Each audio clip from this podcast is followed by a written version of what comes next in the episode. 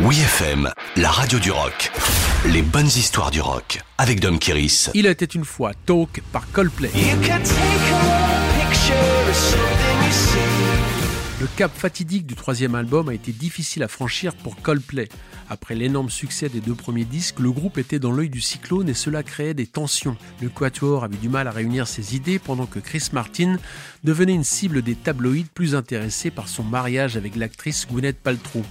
Les tiraillements et les remises en question expliquent le choix du titre de l'album X and Y par le fait que les opposés s'attirent et font finalement une bonne balance. C'est une façon plus cool de dire yin et yang. Si je l'avais appelé ainsi, nous aurions eu des ennuis à déclarer le chanteur ou ennemi.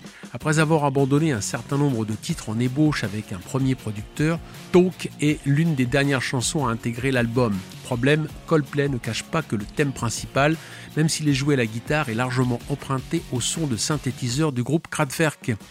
Comme de bons petits élèves, les stars de la pop internationale ont demandé l'autorisation officielle d'utiliser la mélodie de Computer of Love du groupe allemand pionnier de l'électronique. Les négociations pour le partage des royalties ont finalement abouti et le compositeur Ralph Hutter a répondu Oui, vous pouvez l'utiliser et merci beaucoup de m'avoir demandé la permission, contrairement à ce bâtard de Jay-Z. Le texte, quelque peu ironique, enfonce le clou. Tu peux écrire une chanson que personne n'a chantée, es-tu perdu ou incomplet? C'est non sans humour que l'on retrouve dans le clip l'univers de science-fiction et un robot cher à Kraftwerk qui finit par les croquer tout cru.